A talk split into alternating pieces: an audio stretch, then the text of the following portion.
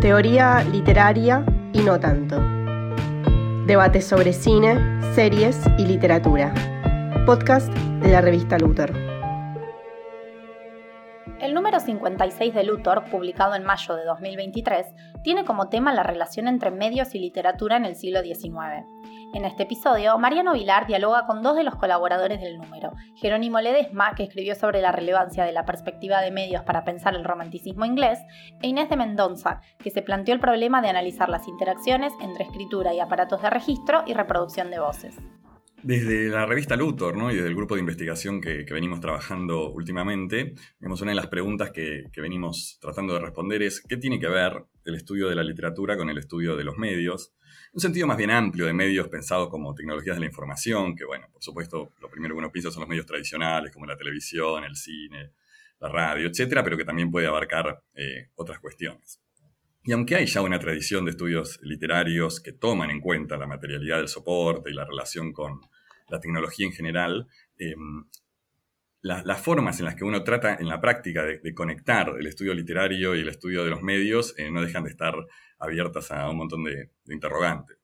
Sé ustedes que ya trabajaron en esto, por lo menos en, los artículos de Luthor y en algunos otros lugares, cómo, cómo suelen pensar esa conexión entre, más allá del periodo, de la especificidad de un momento, entre eh, lo que es estudiar literatura y lo que es estudiar los medios. Bueno, de mi parte, la relación entre eh, literatura y, medios está muy ligada a los estudios del siglo XIX.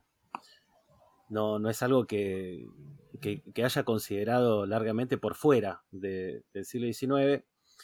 Y, esto tiene que ver con que, eh, siguiendo a un, un, historiador que me gusta mucho, que se llama Jürgen Osterhammel, en un libro titulado La transformación del mundo, que es una historia, la dice así, historia global del siglo XIX, compite un poco con la historia de, de Hobsbawm. Eh, Osterhamel dice que el, siglo XIX es la primera época que eh, tiene tanta conciencia de sí misma. Y esa conciencia, dice Osterhamel, está vinculada con que eh, ninguna época anterior se registró a sí misma, se observó a sí misma como el siglo XIX, ¿no? Entonces, eh, todo ese comienzo del libro de Osterhamel de lo que habla justamente es de, los distintos medios para registrar y estudiar el propio presente. Entonces, en ese sentido, digamos, hay una serie de fenómenos históricos que, que arrancan, diría uno, en el siglo XVIII, digamos, pero que que se prolongan y profundizan en el siglo XIX, que tienen que ver con el desarrollo del capitalismo, con la revolución industrial, con justamente eh, el desarrollo de una red de tecnologías y de medios que se orientan hacia la propia observación de la época, la, propia observación de la sociedad, que vuelven este periodo, digamos, particularmente rico para estudiar la relación entre cultura y, medios, entre cultura y tecnología, y el otro, el otro punto, digamos, que hace, eh, que vuelve relevante, digamos, la vinculación entre medios y literatura en el siglo XIX es que también, digamos, entre fines del siglo XVIII y comienzos del siglo XIX, ocurre una transformación en el concepto mismo de literatura, ¿no? Eh, diríamos que mientras que literatura, la palabra literatura, digamos, en las lenguas europeas, designaba la, la producción impresa, escrita, con el romanticismo, sobre todo a fin de, del siglo XVIII y durante el siglo XIX, se empieza a especializar una idea de literatura vinculada con lo creativo, ¿sí? con la imaginación, ¿no? que es nueva, digamos, y que surge en ese, en ese momento, es el momento histórico del surgimiento de este concepto y por lo tanto queda servida la pregunta sobre cómo se ligan este nuevo concepto de literatura y este, los medios, digamos, que van surgiendo al calor de la, revolución industrial. Entonces, eh, bueno, hay que preguntarse, o más bien intentar responderse, ¿no? Cómo, eh, cómo se puede tramar esta relación entre literatura y medios, o nuevos medios en ese momento, en el siglo XIX, y es un poco lo, que, lo que traté de hacer en, el artículo que se publicó en la, la revista Luthor, con esta idea de perspectiva de medios para abordar el, siglo XIX. Bueno, un poco eh, esta propuesta que hace Jerónimo en su artículo de perspectiva de medios me resultó bastante sintética respecto de las propias ideas que yo tenía y con las que iba pensando, que justamente implicaba no tanto una selección de materiales o un recorte temático, sino justamente un enfoque. Y lo interesante, creo, una de las cosas interesantes de, unir el estudio de, si se quiere, la historia de los medios, en este sentido amplio que menciona Mariano, de tecnologías de la información, y la especificidad de la literatura, tiene que ver justamente con volver a la materialidad de lo escrito con relación a su circulación y sus contextos. Lo que para mí tal vez es como importante señalar es que no, me pregunto si hay otra forma de hacerlo. O sea, ese es el problema de cuando uno está metido con un modo de leer, ¿no? De alguna manera no encuentro cómo salir de esa eh, vinculación, puesto que la escritura es en sí misma una tecnología y, por cierto, tal como decía Jerónimo, el modo en el que pensamos la literatura cambia radicalmente, digamos, desde fines del siglo XVIII o en el siglo XVIII, y para quienes pensamos el siglo XIX en particular, eso ya es un poco un hecho.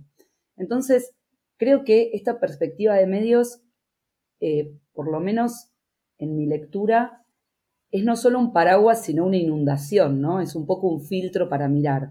Pero, por supuesto, todo filtro para mirar implica un sesgo y eso puede restringir ciertas deducciones o ciertos análisis, pero siguiendo con esto que, está planteando Jerónimo respecto del siglo que se piensa a sí mismo por primera vez, creo que un aspecto que impacta en temáticas, contenidos y cuestiones concretas tiene que ver, por ejemplo, con la preeminencia de la imagen en el siglo XIX. Y ahí nos tenemos que empezar a enfrentar con cuestiones operativas, materiales concretas, de cómo empiezan las técnicas de registro de lo visual. Y ya no hablo solo de la fotografía, que podemos situarla a finales de la década del 30, los primeros experimentos, ¿no? Y después este, el patentamiento de la guerra, etcétera, sino todas las formas de impresión, ¿no? Y de reproducción de imágenes en papeles. Entonces, cómo eso y, ahora remito también al artículo de, Jerónimo y, su lectura de los libros iluminados de Blake, digo, cómo eso también empieza a generar una pulsación, una pregunta que estaba incluso antes de que esas posibilidades materiales existieran, ¿no?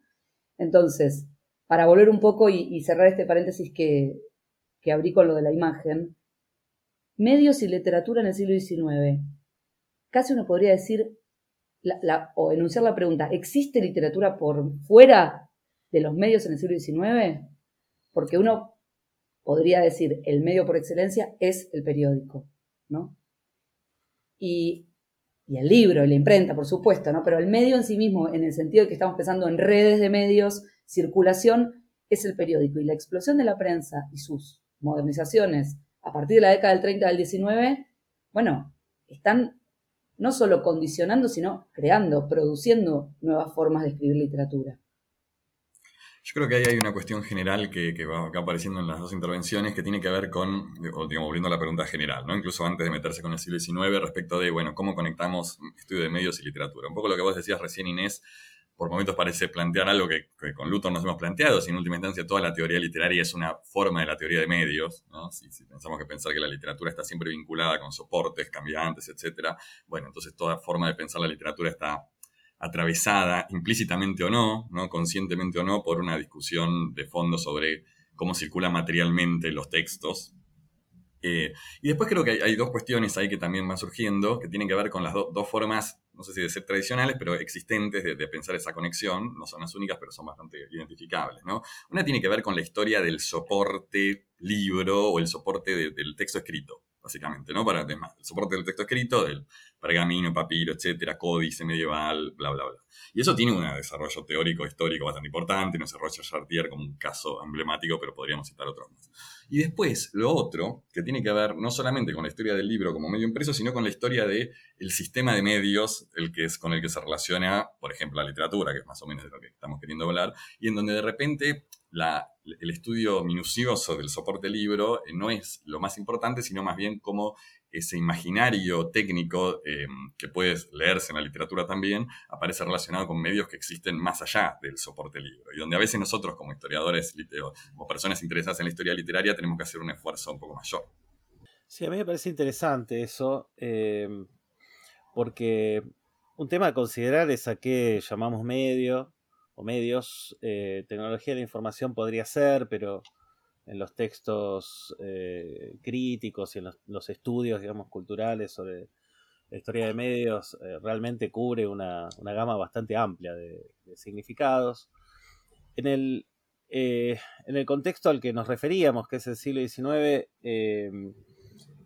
ocurre algo, digamos, que es este, particularmente paradójico, yo decía que ese momento en que, aparecen efectivamente una serie de, transformaciones tecnológicas em, que están vinculadas con la comunicación y, con la circulación de lo impreso, y también aparece un concepto nuevo de literatura. Lo curioso, digamos, es que este concepto nuevo de literatura parece estar enfrentado, digamos, a este, el surgimiento de las, de las eh, nuevas tecnologías, como también parece estar enfrentado al surgimiento del nuevo discurso de la economía en ese momento, ¿no? Como si efectivamente la cultura debiera colocarse en un lugar ajeno, digamos, ¿no? A el modo de funcionamiento, los intereses, los valores, etcétera, de el campo, podríamos decir, del capitalismo tecnológico este, que está en curso, ¿no? El romanticismo en ese sentido ha sido leído justamente como una especie de, de rechazo, de escape, ¿no? Eh, entonces ahí se, forma un pliegue para, pensar esta cuestión, digamos, porque ese pliegue tiene que ver con la relación entre las concepciones de literatura, las ideologías de la literatura y los medios, ¿no? Eh, pensar la red de medios y la literatura dentro de eso implica que una posición ideológica como la del romanticismo también es medial, hmm. Ahí es donde se produce un, un interesante pliegue donde toda concepción de literatura este, finalmente está eh, dialogando, polemizando con otras y con otras concepciones de cultura también en el juego. Esto es algo que este, lleva a eh, revisar la historia de la literatura, ¿no? Porque la historia de la literatura durante este, un largo tiempo se escribió en clave humanista, ¿no? Y en el caso del romanticismo, por ejemplo, se suscribió, digamos, el rechazo del romanticismo de los valores este, comerciales, de los valores burgueses, de los valores tecnológicos, ¿no? Y se lo, se lo ubicó justamente en el lugar de, la fuga, del aislamiento.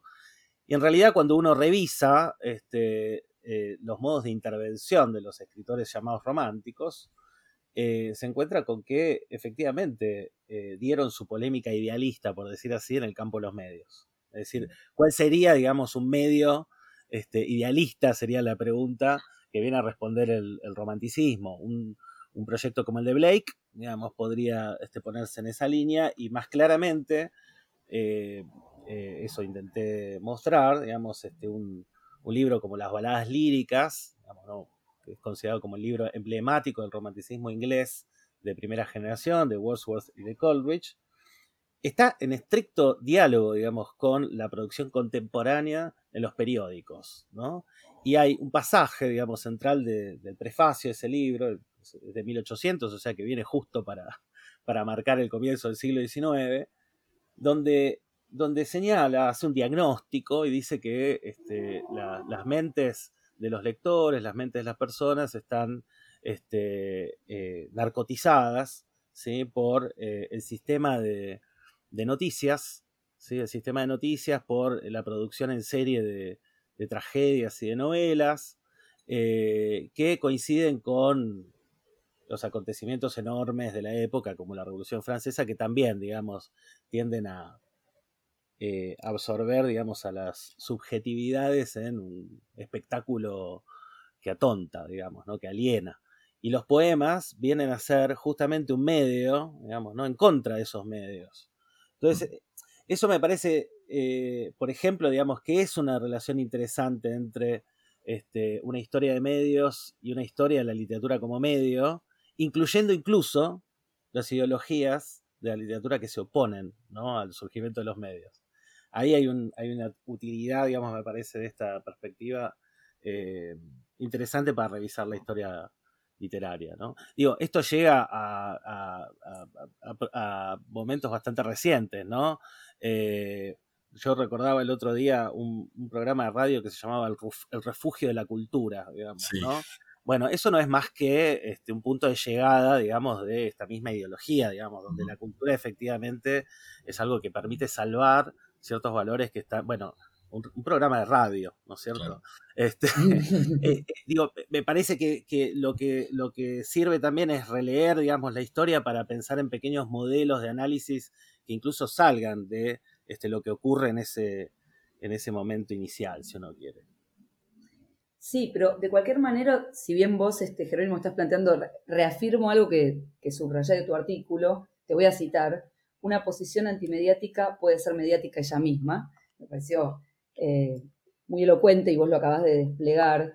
Creo que si bien el romanticismo, en particular el inglés, tal como lo, vos lo estás comentando, eh, manifiesta ¿no? esta, crítica o este rechazo casi visceral, idealista, incluso con, en términos esencialistas por, por, momentos, respecto de lo medial y de lo tecnológico.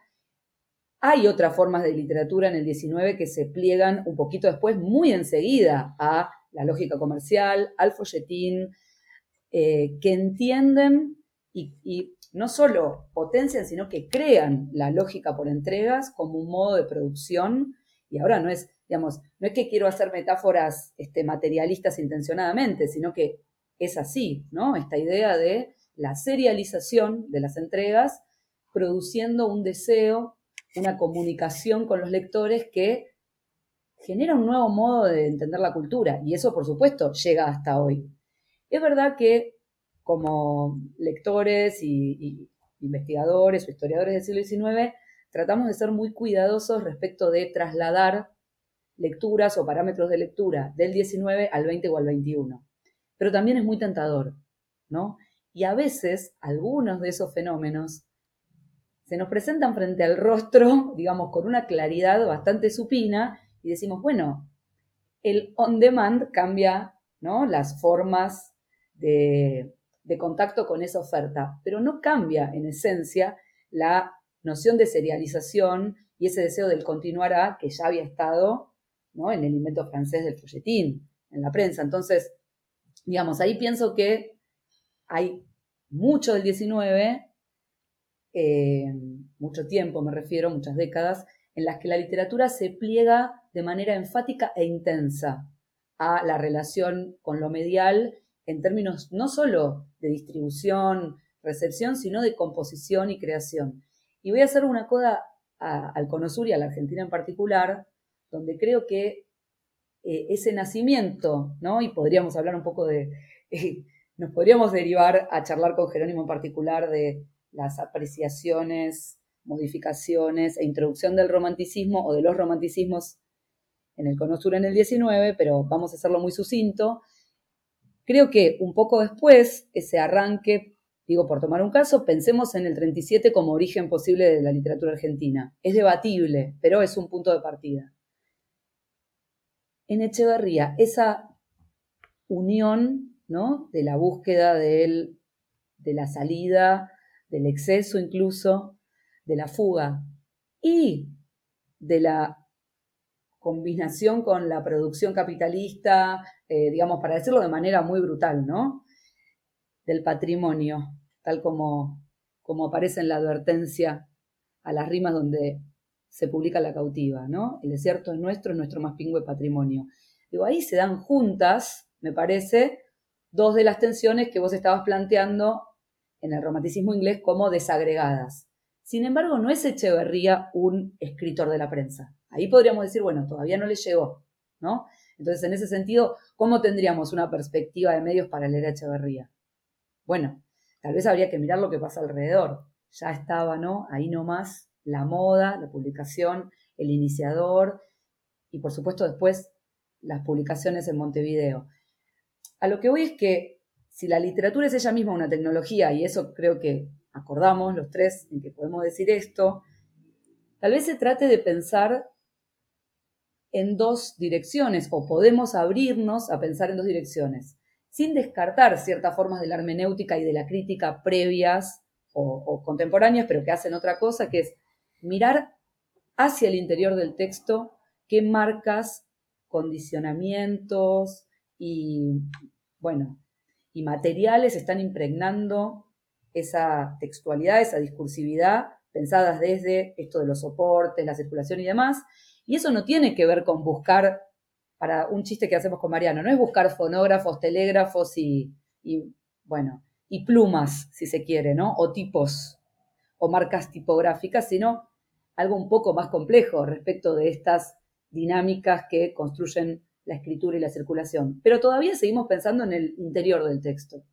Y otra forma de abrir es empezar a revisar de manera más sistemática y más intensa la relación con la recepción, con los otros textos, con los otros textos no solo en el contexto local, sino mundializarlos, etcétera, ¿no? Un poco es lo que venimos haciendo hace mucho, por eso digo que no hay tanta novedad. No, no, es que, a ver, ese es el tema también. O sea, en realidad, muchas de las cosas de teoría de medios, por ejemplo, que, tienen que, que tratan de retomar esta concepción más amplia, muchas veces pueden confluir con concepciones de la literatura preexistentes. Y hay muchos, si uno se pone a revisar, y ahora salto un poco de, la literatura a la teoría literaria en el sentido amplio, si quieren, los estudios literarios, a las formas de leer, ¿no?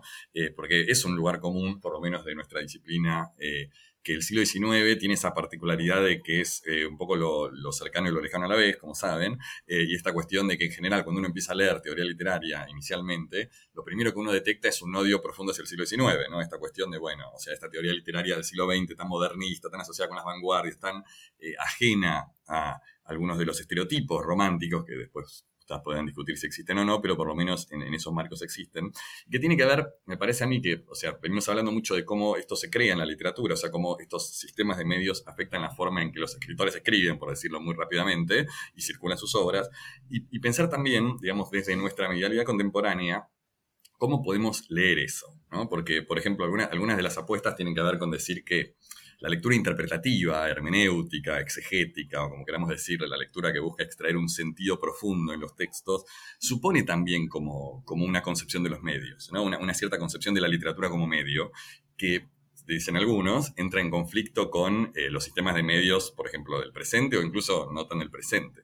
Entonces es interesante para mí pensar eh, estas dinámicas no solo en cómo escribían los románticos o los argentinos del siglo XIX o quienes fueran, em, no solo, digamos, de cómo esto afecta a su composición, sino de cómo afecta eh, la forma en que en ese momento se estaba pensando la literatura y se estaba investigando la literatura también.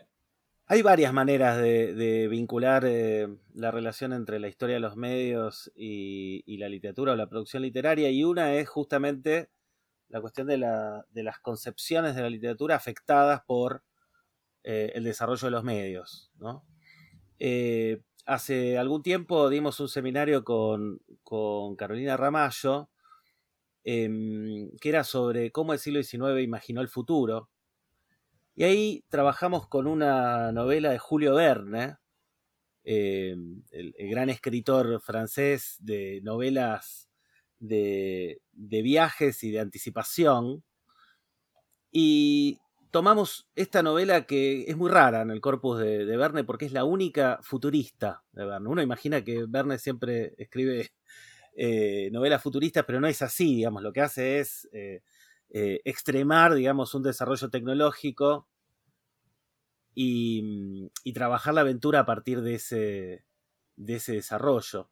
en este caso no, en este caso se trata de una novela que se llama París en el siglo XX, que fue publicada póstumamente.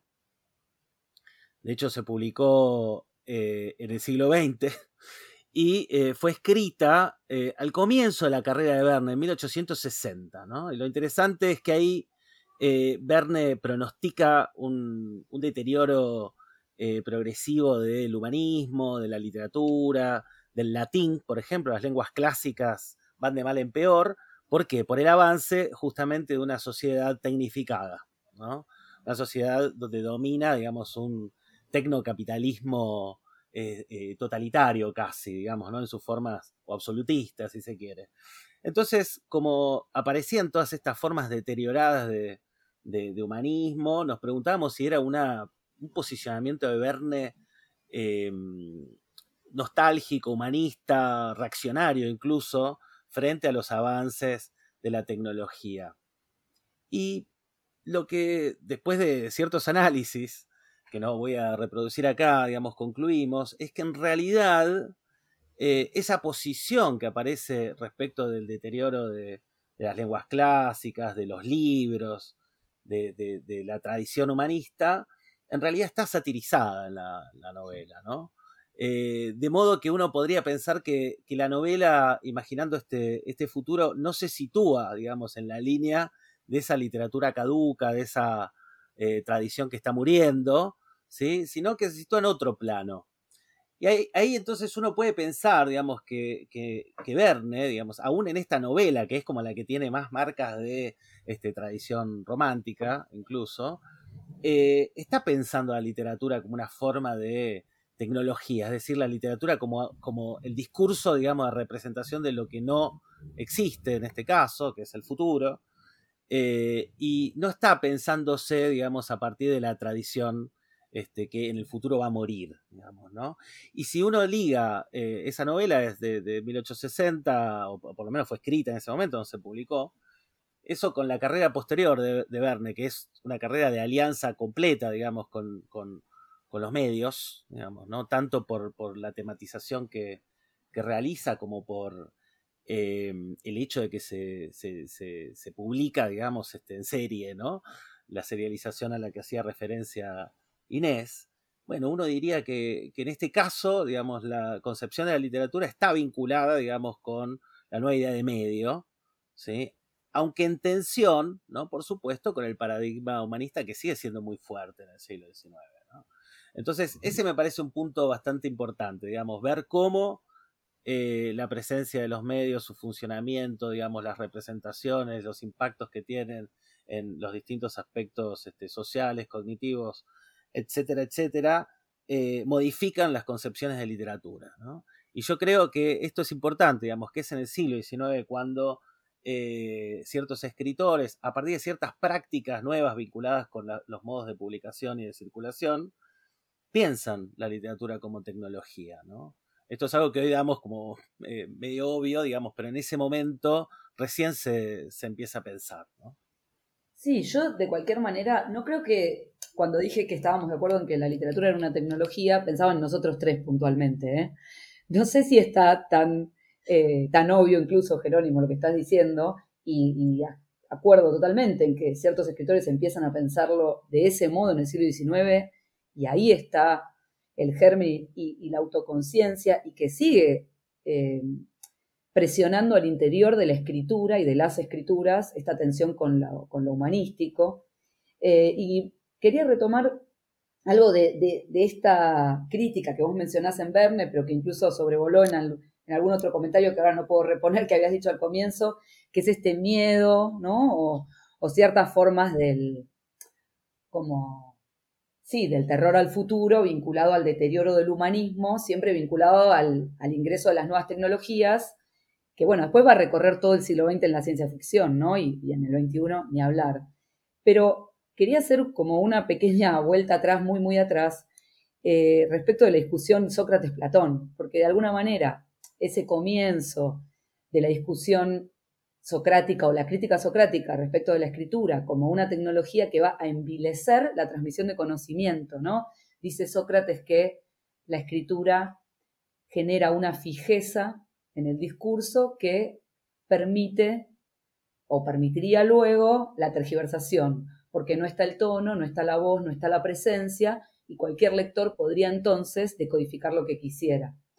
Y bueno, esa primera discusión que es tan interesante tiene la, hermosa paradoja de que nos llega a nosotros a partir de los textos escritos de Platón, ¿no? Entonces, creo que esa tensión entre permanencia, presencia y ausencia atraviesa toda la, el análisis y la historia que vincula la literatura con los medios, ¿no? Y que persiste cada vez que aparece una nueva tecnología que reemplaza alguna de las funciones cognitivas de los seres humanos, se vuelve actualizar y genera grandes fascinaciones y grandes miedos. Entonces, en esto de el abandono de los libros o la desaparición de los libros que aparece en la novela de Verne, bueno, lo podemos leer en, la traducción que los chicos de Luthor eh, publicaron en este número, ¿no? El final de los libros, donde aparece la fantasía de un nuevo fonógrafo, el cuentógrafo, eh, los libros en tubos, que de alguna manera sí anticipan, ¿no? Eh, fantasías que después se van a cumplir de alguna manera. Y por cierto, la segunda mitad del 19 está plagada de estas fantasías tecnológicas que después nos dedicamos con, eh, con fascinación a tratar de comprobar dónde están, dónde aparecieron después efectivamente en la tecnología, esas imaginaciones tecnológicas del futuro. Pero pensaba en otro tipo de escrituras del 19 que hacen uso y tienen conciencia de la literatura como medio, que no están pensando en fascinaciones del futuro, sino que tienen una fuerza, una fuerte conciencia del presente, como pueden ser, y fíjate la distancia con Verne, ¿no? Como pueden ser en, en Argentina y en el Río de la Plata, los poemas gauchescos. Digamos, para ir al CES, vos dijiste el 60, ¿no? 1860, me voy al 57. Inauguración del ferrocarril del oeste. El primer ferrocarril que arranca en la Argentina. Es, por cierto, no es un medio de información, pero es un gran cambio tecnológico que arrastra mucho vinculado también a los medios, ¿no? Uno podría decir el telégrafo, por supuesto, como Hitler, la máquina de escribir, etcétera, pero el telégrafo y los trenes eh, cambian la prensa, ¿no? También.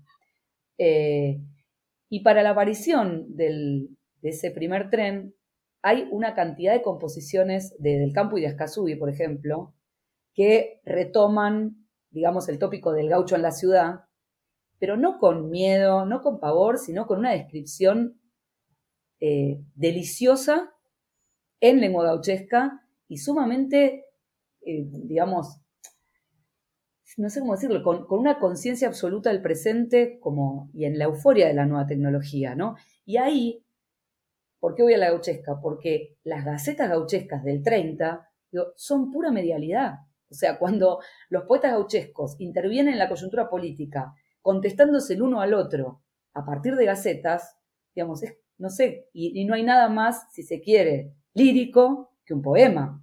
Más allá de que no sea un poema romántico, digamos, es puro juego de lenguaje. Entonces ahí me parece que se da como, una intensificación de esto en otra sede, como para poner ahí un contrapunto.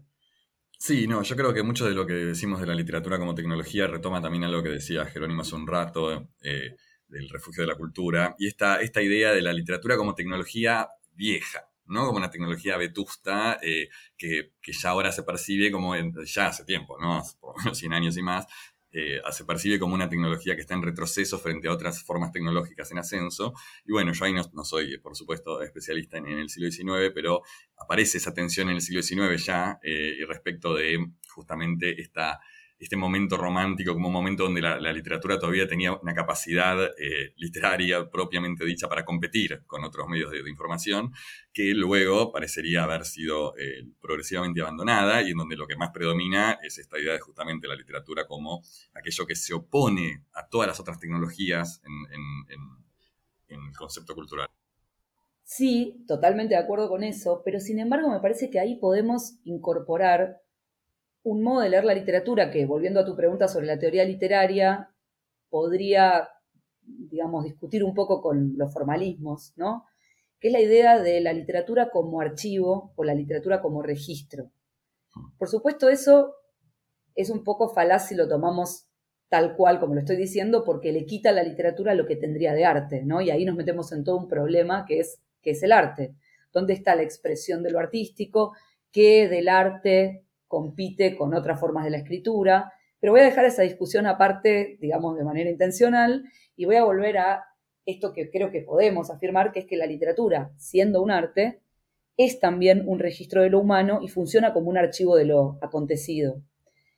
Y en ese sentido, digamos, podemos pensar que las concepciones de la literatura están afectadas por los medios y por las tecnologías que la, que la condicionan y que la generan, pero también que hay una cuestión subjetiva y humanista que persiste. Y voy a hacer un salto cuántico, de, no sé, cuántico no es, digo, un, salto osado al siglo XXI. La literatura es una tecnología vetusta, dijiste Mariano, que está en retroceso frente a otras. Y yo te propongo, o les propongo que pensemos en esta relación entre literatura y medios, que pensemos en escritura por un momento, ¿no? Que Bueno, y acá sí, por supuesto, siguiendo con esta tensión que mencionaba yo antes entre presencia y ausencia, la escritura, siguiendo a Walter Ong en su estudio iniciático sobre las tecnologías de la palabra, es una forma de la tecnología de la palabra particular que se distrae o se diferencia de la oralidad por cuestiones específicas.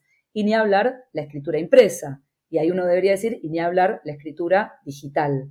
Entonces, en el siglo XXI, nunca, retomo porque hice mal mi oración, nunca hubo más escrituras y digitales que en el siglo XXI. O sea, nunca hubo más escrituras, paréntesis, digitales que en el siglo XXI. Y esas escrituras también son del orden de la literatura.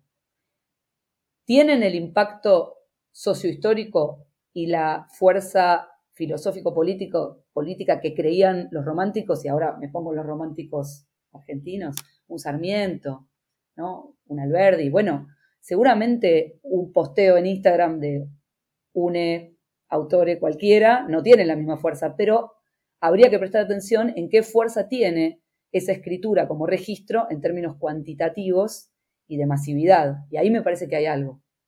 Registro, eh, me parece que esa es una es la otra clave, ¿no? Porque eso nos lleva al, realismo y a la otra forma, ¿no? De, técnica que desarrolla la, la literatura fuertemente durante el siglo XIX y que tiene que ver con lo que decía Osterhamel, ¿no? De hecho, Osterhamel dice que el realismo es uno de los dispositivos, digamos, que el siglo XIX emplea junto con la estadística, el archivo, las bibliotecas nacionales, la fotografía, etcétera, para eh, representarse a sí mismo, digamos. No, no, lo, entiende tanto como una poética de la literatura, sino como un dispositivo de, representación del, presente, ¿no? Porque eh, dice, digamos, también Osterhamel que nuestra idea del, siglo XIX procede del siglo XIX, hmm. porque seguimos leyéndolo, digamos, y tomándolo como fuente de su propia autorrepresentación, digamos, ¿no?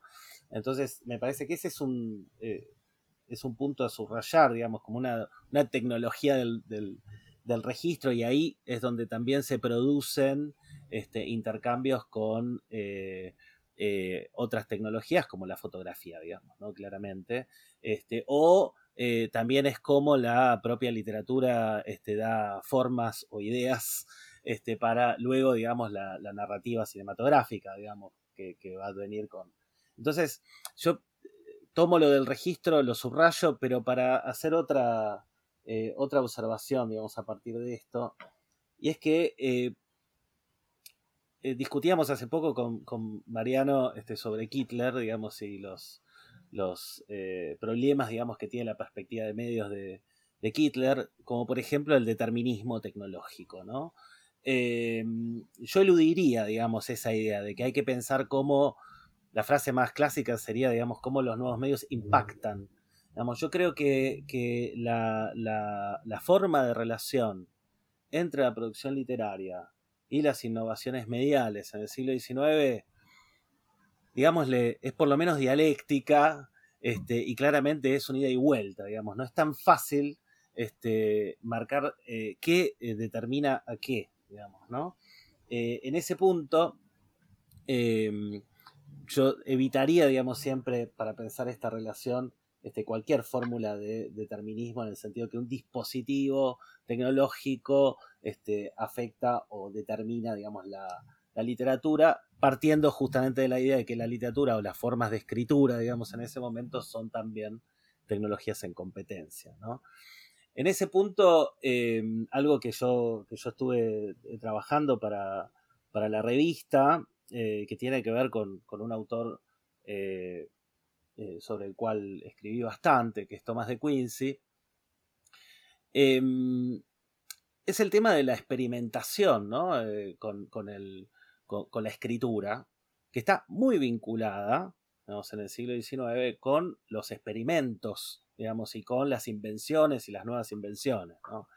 En el caso de Quincy, que no era un fanático del progreso, de hecho es un escritor eh, abiertamente reaccionario, eh, del alto anglicanismo, es decir, de la, Iglesia de Inglaterra, este, está en contra de este, los revolucionarios en general.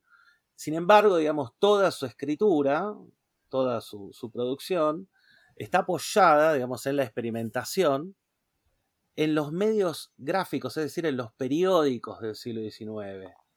Hay una...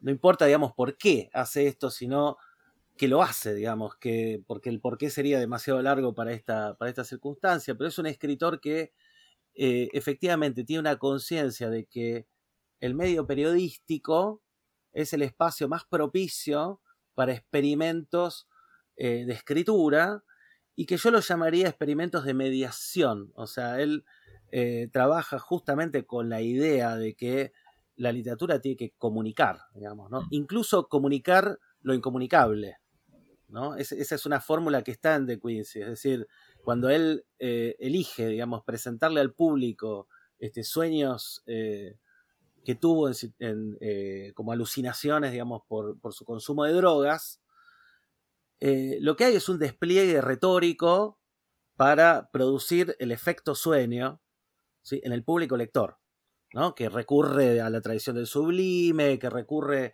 a cruces entre código visual digamos, y, código poético, a analogías con la música, por ejemplo, ¿no? para efectivamente comunicar aquello que incluso está definido como el misterio, digamos, o el infinito, o lo que no se puede efectivamente ver. ¿no? Entonces, eh, ese es un escritor que efectivamente, escribiendo en los periódicos, eh, elige experimentar, aún, no, aún en contra de este, la filosofía del progreso, en contra de la filosofía de la técnica, recurriendo ¿sí? a la propia técnica en su literatura, ¿no?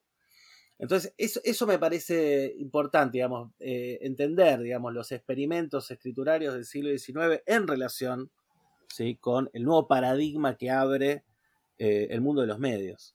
Sí, yo recordaba ahí un texto muy bueno, muy recomendable, que está solo en inglés hasta donde yo sé, de John Guillory, se llama eh, Génesis del concepto de medio, que se consigue bastante fácil en PDF en Internet, y que plantea, bueno, muchas cosas de las que no podemos hablar ahora en detalle, puede ser una historia del concepto de medios de Aristóteles, pero que, bueno, que plantea un poco este problema para la literatura de justamente estas metáforas, o, o no metáforas, estos, estos términos que utilizamos, comunicar, transmitir, ¿no? Que la literatura transmite un mensaje, por ejemplo, transmite, eh, y cómo la literatura, eh, más pensando, lo dice Guillory en el siglo XX, en cierto momento se empieza a hacer cargo de lo intransmisible de alguna manera, o, juega eso, ¿no? lo que no puede ser representado, lo que no puede ser, eh, un poco como, a lugar común de la historia del arte, cuando aparece la fotografía ya no tenía sentido pintar un retrato perfecto, entonces tenés que pintar un cuadrado rojo en un fondo negro, eh, digo, simplificando pero seriamente, y un poco cómo eso impacta también el concepto de relato, el concepto de representación literaria. Eh, una vez que vos tenés eh, la posibilidad de, tecnologías que permiten una representación donde la naturaleza se representa a sí misma, pareciera, sin necesidad, no, sin necesidad de la mediación humana, pues sería una grosera exageración, pero donde la mediación humana ya no tiene el mismo rol, ya no tiene ese rol simbolizador, creador. Entonces, en, esa eh, construcción de medios como transmisión, comunicación, almacenamiento, registro, ¿no? Y codificación y decodificación, otro, otro concepto que muchas veces pensamos nosotros en relación con la hermenéutica, con la exégesis, cómo, cómo decodifico el sentido de un texto y cómo esa codificación y decodificación literaria entra en coalición con la codificación y decodificación de señales informativas, ¿no? Hasta qué punto los dos fenómenos pueden eh, pensarse, como decía Pojero, eh, dialécticamente también. Sí, lo que pasa es que ahí me parece que, bueno, em, retomo algo de lo que planteó Jerónimo que me parece este, que sí, que hay, que hay que tener en cuenta, que es que incluso a mí misma me pasa a veces que me emociono mucho con, con las determinaciones materiales y por supuesto hay que poner un punto y prevenir respecto de que sí, la relación entre formas literarias y formas de la escritura y posibilidades, inventos, desarrollos mediales, es un vínculo tenso y probablemente dialéctico de vuelta. En ese sentido, pienso que, eh, vinculado a esto que vos planteas, Mariano, de codificación y de decodificación, y de la relación entre la literatura como transmisión o como medio de lo transmisible y como medio de lo intransmisible, eh, ahí hay algo interesante para pensar que, digamos, suscribe lo anterior, ¿no? Respecto de la relación dialéctica entre inventos o tecnologías, medios y discursos, que tiene que ver con las imaginaciones. Y la gran pregunta respecto de si las imaginaciones solo pueden ocurrir condicionadas, uso la palabra a propósito, o sea, la más dura, condicionadas por las condiciones materiales, valga la redundancia, o pueden generar puntos de fuga que arrastran vestigios del pasado y se proyectan hacia lo, hacia lo inesperado y lo imposible. Eh, y por supuesto las imaginaciones científicas.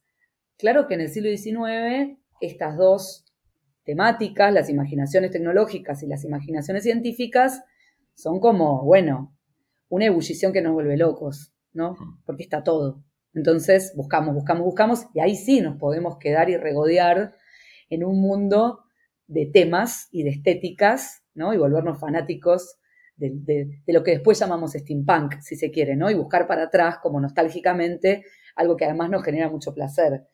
Creo que ponerse a leer las experimentaciones de la escritura y como, como decía Jerónimo de Quincy, como un escritor medial, justamente en sujetos que no tienen ese condimento, es bastante más difícil, pero también muy potente para poder como percibir ¿no? estos matices, estos pliegues eh, de los momentos en los cuales la literatura se piensa como transmisora de lo posible y de lo imposible, de lo material y de lo inefable.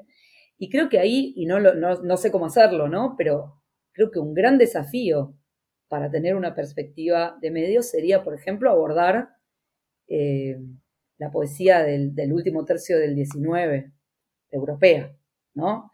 Digo, ¿qué pasa ahí? Porque ahí ya empieza toda la ruptura que anticipa la vanguardia y que empieza a pensar ya no en lo intransmisible, digamos, ¿no? O sea, hasta el decadentismo, digo. Y ahí ese, ese dispositivo realista eh, ya está roto. Exacto, sí, yo creo que hay que. Eh, ahí que creo que, que, lo que mencionaba Mariano, justamente Hillary, em, el término en cuestión es mímesis, ¿no? Eh, lo, que, lo que efectivamente entra en crisis en, el periodo que vos mencionas, Inés del siglo XIX, es el paradigma mimético, digamos, ¿no? Claramente, sea cual sea, digamos, la fuente de esa, de esa mímesis, sea la interioridad, sea este, la, real realidad, eh, pero en cualquier caso la literatura, digamos, eh, empieza, por un lado, digamos, ¿no? Extrema, si se quiere, este, los, los, mecanismos de la mímesis, como en el caso de la novela naturalista, eh, y por el otro, más bien rechaza la idea de, este, de, la literatura como un arte mimético y va justamente, o sea, la experimentación consistiría justamente en presentar textos que no eh, son legibles, digamos, bajo ese paradigma, y que entronizan otra categoría que me parece importante en relación con los medios, que es lo artificial, digamos, ¿no? Este, lo artificial empieza este, en ese momento a ser un valor, digamos, a este, ser vinculado, digamos, con eh, un valor alto, ¿no? De, lo, cultural y se transforma en un modelo de sentido, ¿no? Para, la, para la, literatura. Creo que ahí hay, hay algo bien interesante para eh, para pensar, no lo artificial exactamente como lo contrario de lo natural, ¿no? porque también es posible pensar, eh, por ejemplo, en, escritores que abonan el paradigma darwiniano, digamos, ¿no? que el desarrollo este, cultural es parte, digamos, de eh, el desarrollo de la naturaleza, digamos, ¿no? entonces lo artificial en ese sentido no sería algo completamente opuesto, sino parte misma de la, de la producción humana en un sentido humana o este, en general, digamos, de la, de la, naturaleza y el universo, ¿no?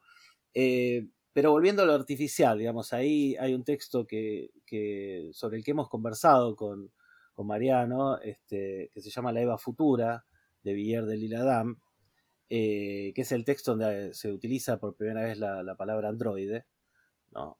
y que es un texto eh, que es una especie Em, en términos mediales es una especie de orgía de medios, porque están referidos básicamente todos los medios de, fin del siglo XIX, en función de una eh, construcción eh, que evidentemente tiene un trasfondo de fuerte misoginia, digamos que es eh, la construcción de una mujer artificial a partir de un modelo em, de carne y hueso, eh, que tiene la, decepcionante característica de, ser un cuerpo bellísimo, digamos, y una subjetividad eh, muy mediocre.